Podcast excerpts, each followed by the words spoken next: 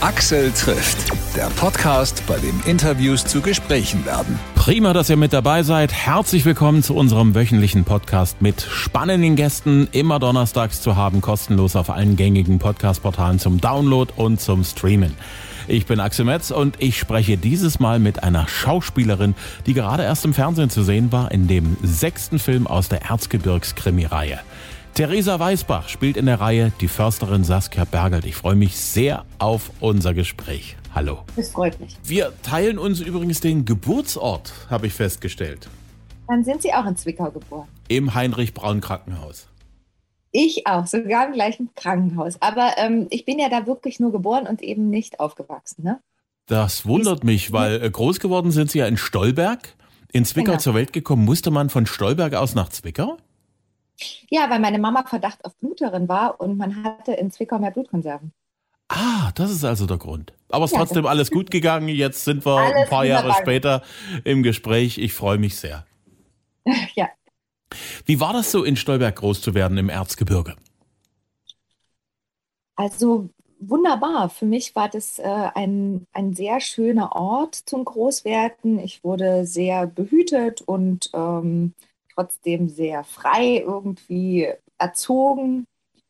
Habe sehr viel Zeit bei meiner Großmutter verbracht oder überhaupt bei meinen Großeltern, weil meine Eltern hatten eine Bäckerei und da gab es natürlich immer sehr viel zu tun. Und aber so eine Bäckerei ist natürlich auch ein großer Abenteuerspielplatz für Kinder. Und so habe ich äh, schon sehr früh angefangen, ähm, da zum Beispiel im Kuchenschneideraum auf dem Fensterbrett, da Lilly Marleen, kleiner Gardeoffizier zu singen, habe am Wochenende im, äh, im Ladenbereich äh, Schule gespielt, habe die Tafel, wo immer die Angebote der Woche hingeschrieben wurden, habe ich als Schultafel benutzt. Und äh, am Wochenende kamen auch gerne von uns so die ganzen Nachbarskinder bei uns zum Spielen. Und dann sind wir durch die Backstube gerannt und äh, mit unseren Rollern und Dreirädern. Und bei uns gab es natürlich auch immer was zu essen die sogenannten Kuchenrindeln waren immer heiß begehrt bei meinen Freundinnen und Freunden. Also ich hatte eine sehr, sehr schöne Kindheit. Und Was? meine Eltern haben sehr früh auch schon angefangen, ähm, sozusagen mich zu fördern. Also sie sind der Empfehlung meiner Grundschullehrerin damals nachgegangen und haben mich da ins Kinder- und Jugendtheater geschickt. Und das war natürlich für mich ein ganz großes Glück. Und der Beginn, finde ich, meiner Karriere das Thema Bäckerei so als nächste Generation den Betrieb weiterzuführen, den Gedanken gab es nie. Nee, das war sehr lustig. Ich habe tatsächlich schon im Kindergarten gesagt, ich möchte Schauspielerin werden. Ja. Und das war ganz klar und auch ich habe nicht nur, dass ich mich zu diesem Beruf so irgendwie bekannt habe, sondern auch ganz klar gesagt habe, die Bäckerei übernehme ich nicht. Hm. Und das schon wirklich in sehr jungen Jahren. Also irgendwie habe ich da so einer inneren Stimme, bin ich da gefolgt. Ist trotzdem irgendwas aus der Bäckertradition bei Ihnen hängen geblieben? Also so Talent für Kuchen, Torten und sowas?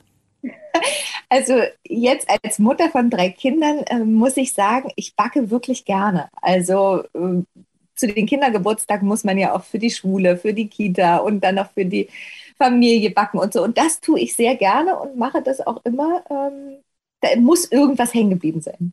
Hm. Womit landet die Mama denn, wenn sie was backt, garantiert immer einen Erfolg? also ich muss Ihnen sagen, es hat sich noch nie jemand beschwert. Also ich habe neulich erst einen sehr guten äh, Apfelkuchen gebacken und wenn der dann noch so ganz warm aus dem Ofen kommt mit einer Kugel Vanilleeis, dann ist das schon sehr köstlich. Jetzt kriege ich ein kleines bisschen Hunger. Ja. Die Dreharbeiten für den Erzgebirgskrimi, ist das mittlerweile Routine für Sie oder ist das immer noch was Besonderes, so direkt in der Heimat zu drehen? Also für mich ist es immer was Besonderes und ich freue mich jedes Jahr drauf, wenn es wieder losgeht.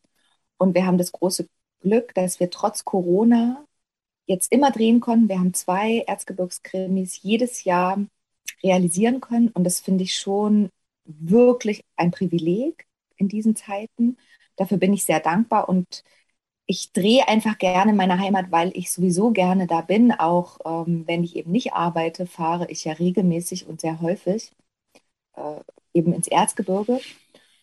Und deshalb freue ich mich dann auch, wenn es dann einfach, ja, wenn es losgeht. Und wir sind immer an tollen Schauplätzen und wir werden so herzlich immer empfangen und da bin ich natürlich dann auch stolz auf meine Heimat. Worum geht's denn im nächsten Erzgebirgskrimi? Ja, ich weiß immer gar nicht so richtig. Mich dafür dürfen Sie eigentlich solche Fragen nicht, äh, dürfen Sie mir nicht stellen, weil ich kann immer sowas ganz schlecht zusammenfassen, weil ich dann immer überlege, oh Gott, was darf ich eigentlich verraten und was nicht? Ich glaube, dafür gibt es Leute wie Pressestellen, wo sie das wunderbar äh, schreiben können, was, äh, um was es genau geht, weil die machen sich vorher Gedanken, was man genau sagen darf und was nicht. Hm. Ich möchte mich jetzt nicht so weit aus dem Fenster lehnen. Wo wurde gedreht? In und um Schwarzenberg. Das ist ja so ein bisschen die Ecke, wo Sie ja schon öfters mal für, den, für diese Krimireihe gedreht haben. Ja, der erste Krimi führte uns äh, nach Schwarzenberg. Der hat da auch schon gespielt. Es gab dann Überlegungen, eben für diese Folge woanders hinzugehen. Aber also wichtig ist ja in der, in der Nummer 7 der Weihnachtsmarkt. Und der Schwarzenberger Weihnachtsmarkt ist einfach sehr, sehr schön. Und deshalb fiel dann die Entscheidung auf diese Stadt. Ich weiß noch genau, als Erzgebirgskrimi Nummer 1 gedreht worden ist, da war ja die ganze Region völlig aus dem Häuschen. Also in Schwarzenberg, die Menschen, die waren da aufgeregt und haben das weitererzählt. Wir haben damals mit Bürgermeister, Bürgermeisterin, das habe ich jetzt nicht mehr genau im Kopf, äh, telefoniert und da, also die ganze Stadt war da in heller Aufregung. Ist das heute immer noch so? Ja, also ich empfinde das so, ja. Also die freuen sich wirklich alle sehr, dass wir kommen. Ich habe jetzt eben hm, vor unserem Interview habe ich eine Nachricht über Social Media bekommen von einem Erzgebirger, der mir schreibt, dass er das richtig klasse findet, dass wir wieder im Erzgebirge drehen, dass es sogar weitergeht mit dem achten Teil. Und er schreibt, dass es so gut tut für die Menschen und die Region und dass wir auch wohl als Team sehr nett sind und ähm, dass das einfach nach zwei Jahren Corona äh, für ihn so ein, so ein Aufschwung ist, äh, bringt und, und so ein Highlight einfach ist. Ne? Und, und das äh, rührt mich sehr. Also wenn ich sowas lese, das finde ich total klasse. Mhm. Und das erlebe ich auch da, so wie wir empfangen werden oder wir drehen ja auch oft mit Komparsen, die eben aus dem Erzgebirge kommen. Und wie glücklich die sind, da dabei zu sein und wie stolz und dass, wie die da dahinter stehen und dass die uns da so unterstützen wollen. Und ja, wir bekommen von ähm, so vielen Leuten uns äh, die Hilfe angeboten und das finde ich schon echt toll. Ich denke, das ist auch Teil des Erfolgsgeheimnisses.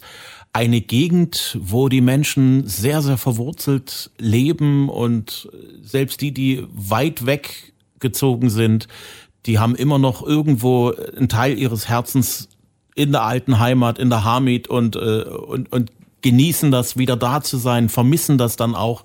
Und diese Gegend hat ja so im, im Fernsehen ja eigentlich so gar nicht so richtig stattgefunden, außerhalb der Weihnachtszeit. Nee, und deshalb war das auch der große Wunsch, äh, eben in diese Region zu gehen. Und in den öffentlich-rechtlichen Programmen, da war ja der Osten Deutschlands noch nicht so vertreten. Und da gab es natürlich da auch den Wunsch vom Sender, vom ZDF, einfach da mehr in diese Regionen zu gehen. Und da bot sich das Erzgebirge an als ein, eine, äh, ein, eine große Schatzkiste an äh, Sagen, an, an Bräuchen, an Traditionen, Handwerk. Das ist natürlich alles spannend. Das ist, da kann man viele Geschichten erzählen. Mhm. Und äh, ich glaube, das war eine gute Entscheidung. Und dann natürlich auch die richtige Entscheidung, dass wir alles wirklich vor Ort drehen. Also es gibt ja durchaus Produktionen, die so ein Teil dann da wirklich vor Ort drehen, aber den Rest im Studio oder dann in Berlin wieder. Ne? Und bei uns ist ja wirklich das Besondere, dass wir fünf Wochen lang im Erzgebirge sind. Und dass es eben kein festes Kommissariat gibt, sondern dass die Kommissare immer on the road sind. Ähm, und das ist eine große Herausforderung, produktionstechnisch. Aber ich glaube, das macht auch den Reiz dieser Reihe aus. Und ich denke auch, dass das genau den Zuschauern auch gefällt. Das stimmt, weil man sehr, sehr authentisch ist. Ja. Erstens mal äh, kennt man das ja auch, weil ja so die ganzen Polizeistellen ja auch immer weniger geworden sind nach der Wende und die Polizisten ja ein immer größeres Gebiet dort betreuen müssen. Und mhm. ich sage mal so, der positive Nebeneffekt, man sieht ja dort äh, wirklich auch die schönsten Ecken. Wenn es dann so bergauf, bergab geht, wenn die Kommissare on the road sind. Ich glaube, das ist auch Teil des, des Zaubers von dieser Krimireihe. Ja, das, das sehe ich genauso. Und ich bin jetzt sehr gespannt natürlich ähm, auf die Zuschauerzahl, natürlich, ob unser, unsere Folge wieder so gut ankommt. Das würde ich mir für diese Reihe sehr wünschen, weil das natürlich immer ein Garant ist, dass es dann gut weitergehen kann. Und deshalb bin ich natürlich schon sehr neugierig, hm. ja, wie unsere neue Folge aufgenommen wird. Jetzt, wenn man sie so hört, merkt man nicht, dass sie aus dem Erzgebirge stammen. Ist das bei Ihnen so, dass wenn Sie nach Hause kommen, dann Schalter rumgeht und Sie dann so klingen, wie man in und um Stolberg halt herum klingt? Na, wissen Sie, ich bin Schauspielerin. Also ich äh, habe das ja richtig studiert. Ich habe einen Diplomabschluss und da ist natürlich die Sprecherziehung Teil meiner Ausbildung. Und wenn ich jetzt mit Ihnen ein Interview führe, dann ist es für mich ganz selbstverständlich, dass ich in Hochdeutsch mit Ihnen spreche. Aber wenn ich nach Hause komme, dann spreche ich natürlich so, wie mir der Schnabel gewachsen ist. Und auch in dieser Reihe ist es ja durchaus gewünscht, dass es einen, also einen, einen Anklang hat, auf jeden Fall, dass man äh, spürt, dass diese Försterin aus dieser Region stammt. Natürlich kann ich das, ist es nicht gewünscht, dass es so ist, dass es ein richtiges Erzgebirgisch ist. Das, wir wollen ja natürlich überregional verstanden werden. Und äh, deshalb ist das, klingt es einfach leicht an. Das ist genauso gewünscht und das mache ich dann so. Das ist Teil eben meines Berufes und Teil dieser Rolle. Hm. Hatten Sie in Ihrer Ausbildung Schwierigkeiten, den Dialekt abzulegen oder ist Ihnen das ganz leicht gefallen? Nee, das ist mir am Anfang sehr, sehr schwer gefallen. Weil wenn man aus Sachsen und aus dem Erzgebirge kommt, das ist, das hat viele Jahre gebraucht und da musste ich auch echt hart ackern. Aber das ja, also das war auch eine große Herausforderung, weil ich habe ja sehr viel Theater auch gespielt. Und da muss man natürlich eine ganz andere Bühnenstimme und äh, äh, also eine, einen souveränen Umgang mit einer Sprache entwickeln. Und dazu sind diese Sprecherziehungsstunden, Einzelstunden, Gruppenstunden sehr wichtig. Und da habe ich am Anfang sehr geackert. Ja. ja. Haben Sie ein Lieblingswort so aus dem Erzgebirgischen? Ach, da ist, es sind so viele so, ähm, was mir jetzt spontan einfällt. Lieblingswort weiß ich nicht, aber was, welche Sachen ich einfach so klasse finde, zum Beispiel, äh, es drascht für es regnet richtig doll, ne? Oder der Hader für Wischlappen oder ja, also so Sachen, das sind einfach, das so, die sind so eigen, diese Wörter, die mag ich einfach alle. Was ist Ihre Lieblingsjahreszeit im Erzgebirge? Ist es der Winter, die Weihnachtszeit? Ah, ich kann das gar nicht so ans äh, Erzgebirge so festmachen. Wenn Sie mich nach meiner Lieblingsjahreszeit fragen, dann muss ich ganz klar sagen, der Frühling. Und ähm, aber im Erzgebirge ist natürlich die Winterzeit besonders schön, weil es dann einfach alles so heimelig ist und so gemütlich mit diesen ganzen vielen Lichtern. Also das, ähm, ja, das ist schon wirklich sehr besonders. Und ich bin ja, ich habe mich so gefreut, dass als wir jetzt eben angefangen haben zu drehen, dann habt ihr das Radio und die Zeitung verkündet, dass wir eben wiederkommen und dass wir einen Weihnachtsfilm machen wollen. Und wenn es irgendwie möglich ist, den Bürgerinnen und den Bürgern von Schwarzenberg ihre Schwibbögen noch in den Fenstern zu lassen und ihre Weihnachtsdekoration, dann sollen sie das doch bitte machen. Und als ich da angereist bin und ich habe so viele Schwibbögen da noch brennen sehen, es hat mich echt so gefreut, weil ja, also dass man uns da so unterstützt und so mit Teil irgendwie dieses Films ist, das finde ich einfach echt toll. Hm.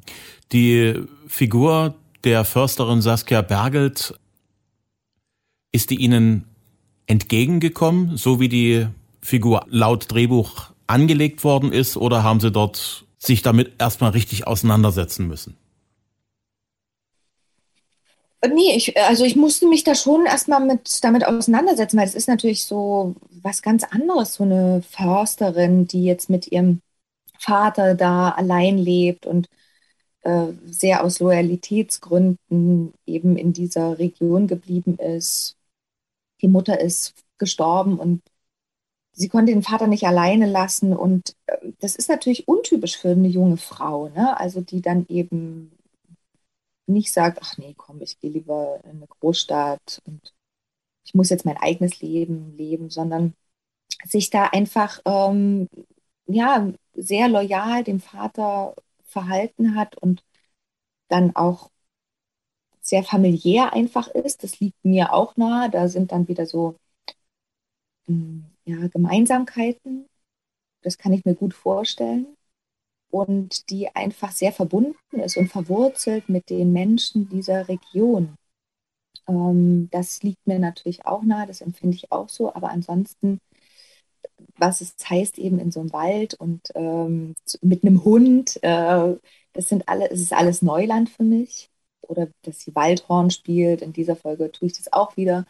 Ähm, das kann ich natürlich alles nicht und das ist aber auch das Tolle, dass man das in meinem Beruf eben sich alles aneignen kann und da eben ja äh, sich mit solchen Dingen alles beschäftigen kann.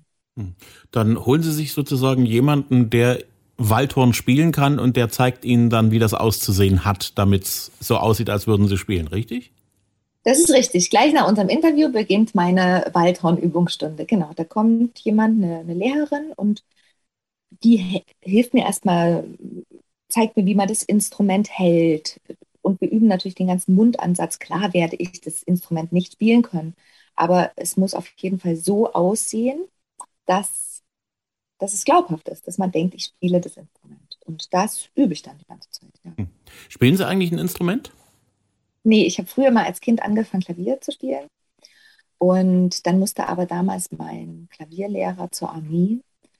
Und an dem habe ich echt gehangen, weil der hat wirklich richtig klasse das mit mir gemacht, sehr frei und ach, da konnte ich mich einfach so sehr austoben irgendwie. Ich habe immer schon sehr gerne gesungen und durfte sehr viel, naja, eben nicht nur Klavier spielen, sondern auch singen mit dem. Und es hat mir so viel Freude gemacht. Und als er dann zur Armee gegangen ist, das war irgendwie, da war ich so traurig, dass ich dann gesagt habe, ach nee, ich will eigentlich jetzt auch keinen Klavierunterricht mehr nehmen. Ich habe es dann nochmal versucht bei einer Klavierlehrerin, aber irgendwie so diese Liebe zu diesem Instrument und zur Musik ähm, hat die mir nicht so richtig vermitteln können. Dann habe ich das gelassen und dann habe ich ja später, ähm, habe ich nicht direkt ein Instrument nochmal gelernt, aber habe ja so angefangen, Gesangsunterricht richtig zu nehmen und dann so einen eigenen Abend auf die Bühne zu stellen, 20er, 30er Jahre Musik. Und ähm, das hat mir sehr, sehr viel Freude gemacht und da habe ich eine intensive Begegnung und Auseinandersetzung wieder mit Musik gehabt. Hm. Ich habe sie als allererstes so richtig auf dem Schirm gehabt wie die meisten mit Sonnenallee. Als sie diese FDJlerin gespielt haben, die dort so, so 100 Prozent treu dort am Rednerpult gestanden hat und dort die Lehre des Kommunismus geglaubt hat. Sie haben ja ihre Kindheit in der DDR noch gehabt, zumindest die ersten acht Jahre. War das damals für Sie gut, das so ein bisschen als Kind das noch kennengelernt zu haben? Ja, auf jeden Fall. Also das war, glaube ich, total wichtig, dass ich eben wirklich aus der DDR komme ne?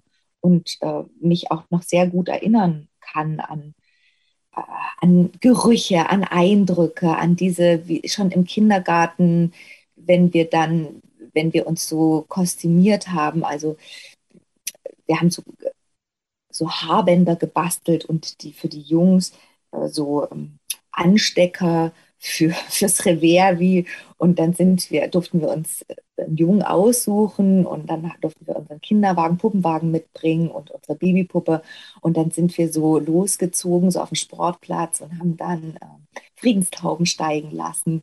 Also äh, an sowas kann ich mich alles total gut erinnern. Ähm, und das hat schon, ja, das hat mich ja geprägt und ich glaube, das war wichtig, dass man, ich denke immer, das spürt man, das spürt man als Zuschauer. Und dann war es natürlich für mich spannend, dass ich äh, dann eben später so ein bisschen wie Jugend in der DDR dann nachspielen konnte oder da mal so ein bisschen eintauchen konnte während dieser Dreharbeiten. Können Sie sich noch erinnern, wie Sie die Wende, den Mauerfall miterlebt haben, so mit acht Jahren? Ja, das war tatsächlich ein Schlüsselerlebnis. Also an diesem Tag, 9. November, meine Mama hat meinen Bruder und mich für die Schule fertig gemacht. Wir saßen gerade am Frühstückstisch. Wir haben damals über der Bäckerei gewohnt. Und ähm, dann auf einmal ging die Vorsaaltür auf und mein Papa rief, Heidi, Heidi, meine Mama, äh, komm mal schnell. Und meine Mama ist aufgesprungen und rannte zur Tür und wir so als Kinder, wir haben uns so angeguckt, was ist denn jetzt los? Wir hinterhergerannt und, und dann sagte mein Papa zu meiner Mama so mit Tränen in den Augen, Heidi, die Mauer ist gefallen. Und dann haben die sich umarmt und geküsst und geweint und wir standen so dabei und haben die angeguckt und haben diese großen Emotionen mitbekommen und haben gespürt, was das wohl bedeutet. Wir, wir haben das so richtig gespürt. Wir konnten nicht begreifen, was das jetzt genau heißt, aber wir haben das gespürt, was da so, was das gemacht hat mit Menschen mhm. und eben mit meinen Eltern. Und das war wahnsinnig emotional und es war wirklich ein ganz, ganz bewegender und besonderer Moment. Und dann haben wir natürlich begriffen eben auch, was das bedeutet. Meine Tante, meine Großtante, die waren alle äh, in der BRD. Meine Tante ist über Ungarn damals geflohen und die durften wir jetzt endlich wiedersehen. Also wir konnten die, von denen wir immer Westpakete geschickt bekommen haben, jetzt auch mal besuchen. Und das war natürlich toll, dass wieder eine Familie zusammengeführt wurde. Was äh, so musikalische Prägung angeht, denke ich mal, waren auch die Teenagerjahre, so die 90er für Sie dann schon die entscheidende Zeit. War das so die aktuelle Popmusik, die es damals gab, auch die, die Sie gerne gehört haben? Ja, auf jeden Fall. Ach, ich erinnere mich an New Kids on the Block und Sandra und aber ich war auch totaler Elvis-Fan. Ähm, ja, daran kann ich mich jetzt so erinnern. Und ich habe natürlich auch immer ganz gerne Bravo gelesen. Die haben wir irgendwie auch immer gekriegt. So. Das fand ich alles ganz aufregend. Und später dann natürlich, als äh, die Wende war und die Mauer gefallen ist, dann durfte ich mir das auch alles kaufen. Bravo Popcorn, das fand ich toll. David Hasselhoff, oh ja, stimmt. Der fällt mir jetzt noch ein. Mhm. Gibt es da so einen Song, den Sie damals so als, als Kind, beginnender Teenager gerne gehört haben, wo Sie sagen, heute, wenn das im Radio kommt, da drehe ich nicht ab, da drehe ich eher noch ein bisschen auf und genieße den, die Erinnerung daran? Komisch, ich habe jetzt, ist mir spontan David Hasselhoff eingefallen und da denke ich natürlich an dieses Lied I've been looking for freedom. also ja, das würde ich jetzt, glaube ich, nicht wegschalten, wenn es jetzt kommen würde. Da würde ich ein bisschen lauter drehen. Komisch, manchmal, man nimmt sich ja sowas nicht vor und wenn dann aber so ein Impuls kommt, das muss dann schon mal der richtige sein. Keine Ahnung. Lara Mandoki spielt ja die Kommissarin mit in dem Kommissarsteam. Mhm. Wie viel Zeit verbringen Sie denn eigentlich so mit den beiden Kommissaren? Weil Sie ja doch eine von den großen drei Rollen haben in dieser Serie. Also wir freuen uns sehr, wenn wir da unten aufeinandertreffen und zusammenarbeiten können. Und äh, da ja das, unser Beruf ist ja ein sehr intensiver Beruf und äh, wir werden da schon immer sehr gefordert am Set. Und abends, wenn sich dann mal die Gelegenheit noch auf ein gemeinsames Bier oder so bietet, dann nutzen wir das auf jeden Fall und freuen uns dann. Und aber oft äh, bin ich natürlich als Mutter dann auch nochmal ganz anders eingespannt und kann natürlich dann äh, nicht so viel länger dann im Erzgebirge bleiben, sondern fahre dann schnell zurück zu meiner Familie. Und deshalb ist manchmal nicht so viel Zeit, wie man sich das wünscht, aber die wenige Zeit, die wir dann auch hinter der Kamera haben, die nutzen wir dann auf so einen geselligen Abend auf jeden Fall. Hm. Ihren Papa, Leslie Mandoki, haben Sie den mal kennengelernt? Nee, habe ich noch nicht kennengelernt. Der hat uns noch nicht im Erzgebirge besucht. Das sollte er unbedingt mal machen. Ein sehr sympathischer Typ übrigens, Leslie. Mandoki. Wenn die Drehbücher kommen, die Leute, die die Drehbücher schreiben für diese ganzen Krimis, sind das Leute, die hier auch aus dem Osten kommen oder sind da auch mittlerweile Leute dabei, die dort sagen, ja, also ich bin eigentlich aus dem, aus dem Ruhrpott oder aus Berlin oder Hamburg, aber ich äh, schreibe da mit? Also bis jetzt hatten wir ja zwei Autoren. Das ist einmal der Rainer Jareis, der ja auch mit Co-Produzent ist, und der Jürgen Pommerin. Und äh, die beiden haben diese Reihe zusammen entwickelt. Das war die Hauptidee von dem Rainer Jareis, der ja auch damals Soko Leipzig zum Leben erweckt hat. Und der hat so eine lange Serienerfahrung, der ist so lange schon Autor und ja, das ist sein Baby. Und die beiden haben das jetzt hauptsächlich eben geschrieben, haben die Bücher entwickelt und ähm, tauchen da eigentlich immer sehr gut ab in diese Zeit oder, oder in, in diese Region und, und recherchieren. Aber für die Zukunft natürlich, klar, würde ich mir auch wünschen, wenn es äh, Autorinnen und Autoren aus dem Osten gefunden werden, die ähm, für uns schreiben. Klar, also mhm. deshalb hoffen wir natürlich, dass es mit unserer Reihe weitergeht und ich bin gespannt und freue mich, wenn wir weitere Autoren dann so kennenlernen können. Ja. Ich bin schon sehr gespannt auf die Krimis, die schon in der Pipeline sind. Wünsche viel Erfolg und gute Einschaltquoten, damit die Reihe weitergehen kann. Vielen Dank für das Gespräch und alles Gute. Für Sie auch. Vielen Dank, Herr Metz. Und dann bis bald im Erzgebirge. Danke. Tschüss. Gut, tschüss. Axel trifft Theresa Weißbach. Der nächste Erzgebirgskrimi, der siebte, wird auch im ZDF zu sehen sein. Aktuell ist aber noch kein konkreter Ausstrahlungstermin bekannt. Ich hoffe, es hat euch gefallen. Wenn ja, dann bitte weiterempfehlen unter Freunden, Kollegen, Nachbarn, Verwandten und Bekannten. Ich freue mich über jeden neuen Hörer und jeden neuen Abonnenten. Neue Folgen gibt's immer kostenlos, immer donnerstags da, wo es Podcasts gibt. Liked uns gerne auch auf Facebook und Instagram. Ich sage Dankeschön fürs Hören und bis zum nächsten Mal.